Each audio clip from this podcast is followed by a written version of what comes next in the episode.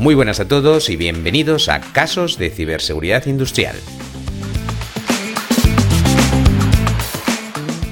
El podcast de CCI en el que analizamos casos reales sobre problemas y necesidades de ciberseguridad en entornos industriales.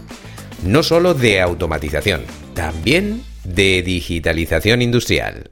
Este es nuestro segundo episodio del caso realizando un test de intrusión en sistemas de control industrial.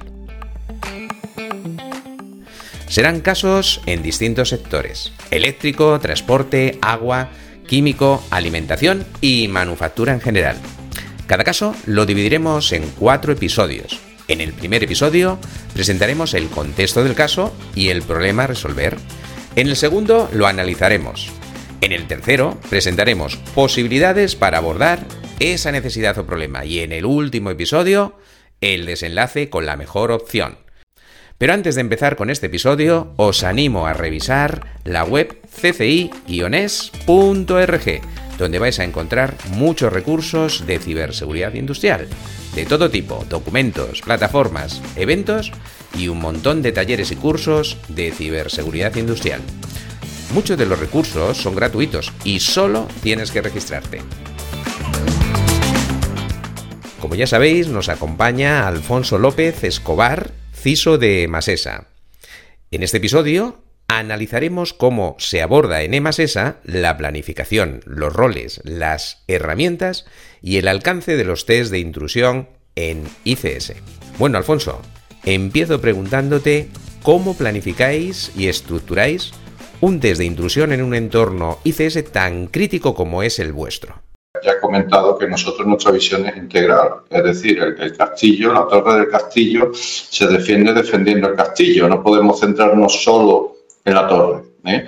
Entonces nosotros digamos lo que es el hacking ético, o de penetración o, como queramos llamarlo, a nivel de, de TI y lo, y lo hilamos o le damos continuidad en el entorno ICS, en los sistemas de control. Bien, entonces en esa selección de equipo de trabajo pues tenemos en cuenta también esa perspectiva integral. Necesitamos expertos en, en IT, en tecnología de información y necesitamos también expertos en tecnología de la operación. Definimos el alcance, el tipo de test que vamos a ejecutar. Ya comenté también en otra ocasión, nosotros en, en el entorno IT utilizamos eh, la perspectiva de caja negra, no damos ningún tipo de información, mientras que para ser más eficientes y menos intrusivos, en la parte OT sí proporcionamos cierta información básica a los auditores. Junto con los auditores, pues determinamos los vectores de ataque que más nos interesa contemplar. Para nosotros entendemos que es fundamental, una de las medidas de seguridad más importantes en un en un sistema, en un entorno de sistemas de control, es la segregación de redes. Entonces, todos los aspectos relativos a visibilidad entre redes nos interesan especialmente, con lo cual, para determinar ese alcance, es importante contar con esa información básica que comentaba, en concreto, diagrama de red, inventario de activos, seleccionar un poco desde qué puntos vamos a trabajar visibilidades verticales, tanto de intranet hacia red OT como desde campo hacia sistemas escala, arriba abajo, y también movimientos, posibles movimientos laterales dentro de la propia red OT. Eh, dentro de, de ese concepto, ¿no? Partimos también de la base de la idea de que la red ha sido comprometida. Asumimos que hayan entrado en la DMZ corporativa, que hayan conseguido saltar a la intranet, que hayan conseguido saltar a DMZ de control. Vamos viendo todos esos puntos ¿eh? y definiendo mm, actuaciones desde todos esos puntos.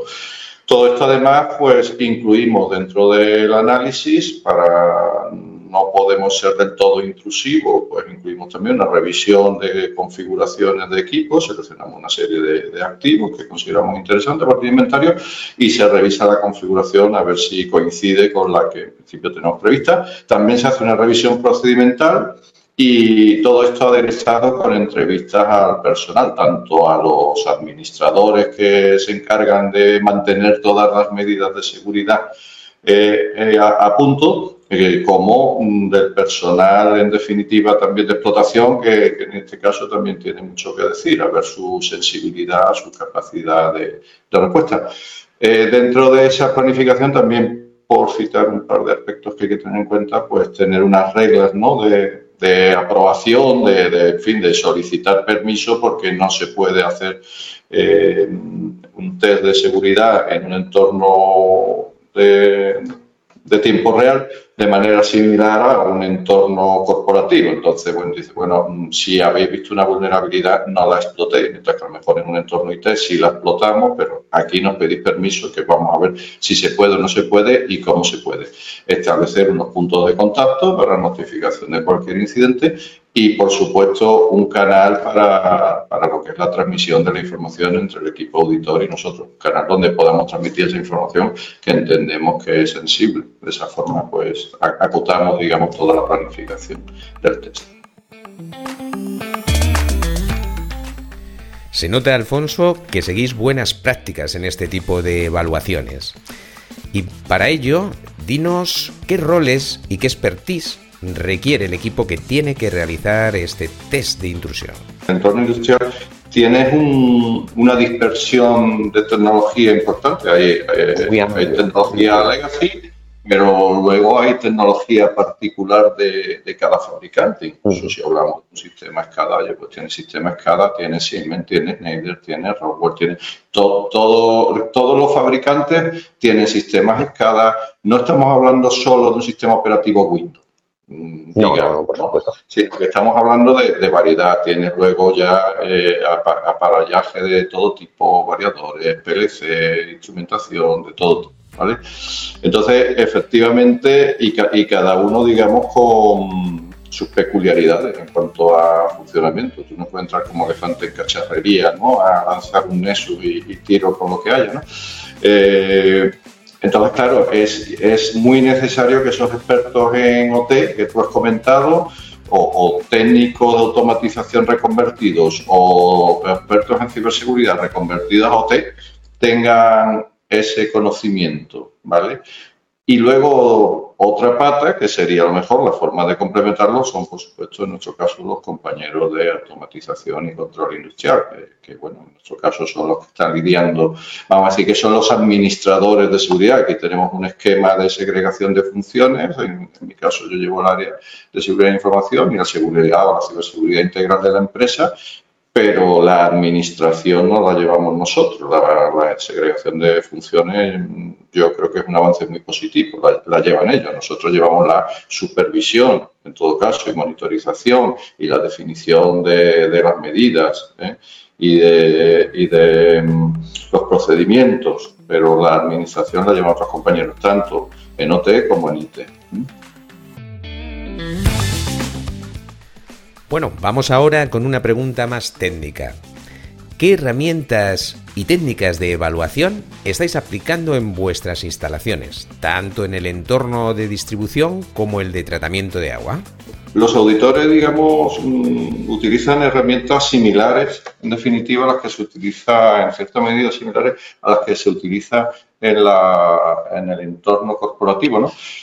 Sí. Por supuesto, la navaja suiza, NMAP, ¿no? que nos va a servir para, para encontrar mmm, puertos, servicios abiertos a la escucha. Ahora, eso sí, se maneja con mucho, mucho tino y mucho cuidado, ¿no? Sabes que tiene varios grados de agresividad, pues bueno, hay que, hay que limitar la agresividad. De hecho, mmm, eh, puede, puede llegar a afectar incluso a, equipamiento informático, ya no solo a un autómata, que, por supuesto, ¿no? pero, incluso a equipamiento automático, lo, cual ni es agradable ni es conveniente y, y, también nos da que pensar si, si realmente un ordenador se ve afectado por un escaneo que puede ser un poquito agresivo buscando puertos abiertos.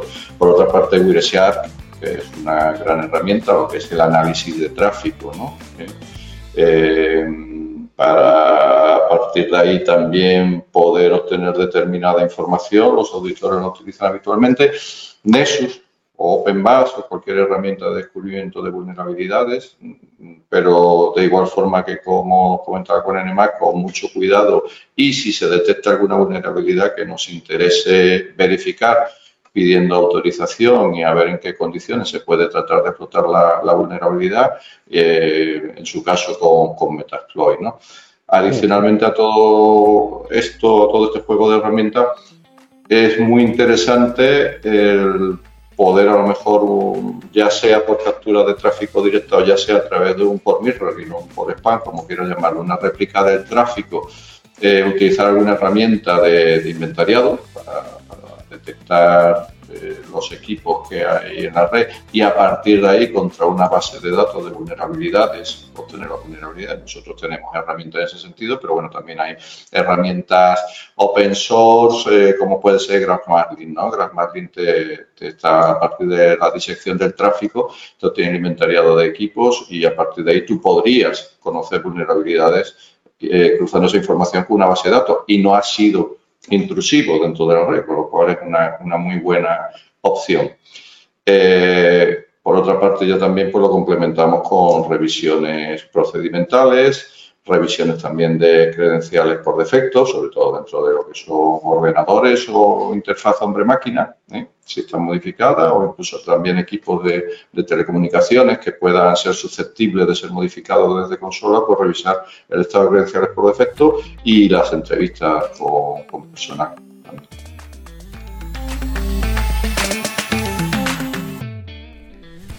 Desde hace algunos años también están disponibles herramientas con módulos o plugins específicos para ICS. Esto normalmente permite resultados más precisos y ágiles. Veamos ahora si nos puedes compartir, Alfonso, algunos hallazgos de vuestros tests, sin que ello comprometa, por supuesto, la seguridad de Masesa. Te comparto las cosas arregladas eh, y, por suerte, mm, toque madera, el, últimos test no, no tenemos cosas, digamos, significativas.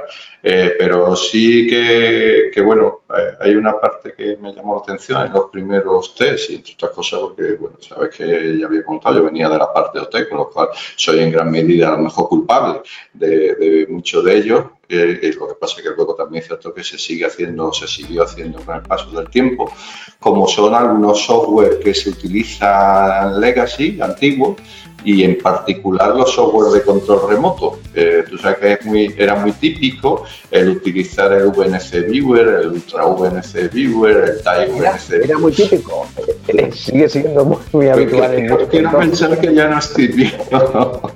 pues...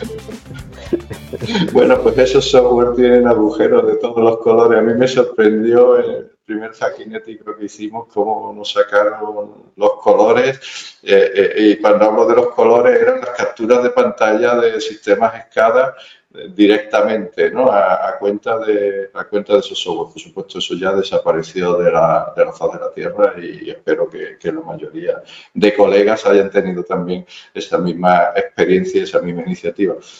Eh, también, pues lo que comentaba antes, ¿no? Sobre IPs que en un momento dado se estaban utilizando y dejan de utilizarse. Importante la revisión de las reglas de cortafuego y, mantenerlas vivas.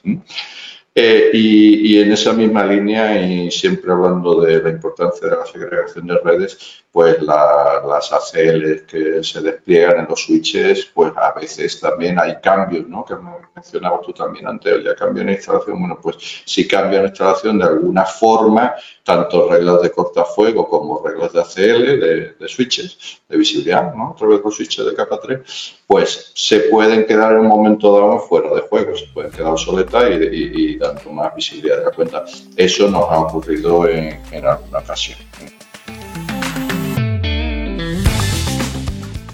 Bueno, después de los hallazgos que nos has comentado, Alfonso, vamos con la última cuestión.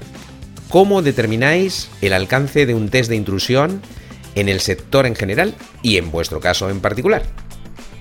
Eh, hombre, no, la verdad es que mira, es interesante porque no es un tema que hayamos hablado en, entre compañías del sector directamente, decir, oye, vosotros sois un hackinético, sí, sí me consta de alguna que, estaba trabajando en planes director ¿vale? de seguridad en, en OT, más, más que, en análisis hackinético, quizás como pasos previos a, a ir incorporando, incorporando el hackinético ¿no? en, su, en su actividad. Pero bueno, estoy seguro que las grandes compañías eh, lo realizan. ¿no? Eh, el alcance En nuestro caso, eh, tomamos como referencia dos guías para, para procedimentar un poco también qué es lo que queremos mirar. Oye, si te estás moviendo en un entorno IT, pues tienes una serie de, de marcos disponibles, como puede ser la ISO 27000, que, te da una serie de dominios que mirar, desde políticas, organización, gestión de operaciones, gestión de incidentes, etc. Eh, o te mueves en esquema nacional de seguridad, que te da una serie de controles, o en fin, tienes tiene muchos marcos. En OT no tienes tantos marcos. Entonces, en nuestro caso nos parece muy interesante, utilizamos la, la guía del CCNCER, la, la IA 0416, que recoge una serie de dominios a revisar, una serie de amenazas dentro de esos dominios, y nosotros junto con la guía de NIS, la 800, la 82 de NIS, eh, a partir de ahí digamos, determinamos de forma reglada ese alcance. La guía 0416 de, del CCN pues te habla de uso de dispositivos extraíbles, trabajo con terceros, interconexión con otras redes, gestión de seguridad, confidenciación, cambios, incidentes. Entonces te da una serie de dominios que, que a nosotros pues, nos ha parecido interesante ceñirnos a esa, a esa recomendación. Pues aquí termina el segundo episodio del análisis. Muchas gracias por escucharnos y en el próximo episodio evaluaremos las acciones. Alfonso nos responde a cómo priorizan, qué acciones de mitigación son más efectivas, cómo se involucra la dirección y cómo se comunica a los stakeholders. También contaremos con la ayuda del equipo de investigación de CCI, para lo cual se ha creado un grupo de Telegram en el que participamos expertos de CCI y miembros del ecosistema. Si estás interesado, escríbenos a info@cci-medio.es.org.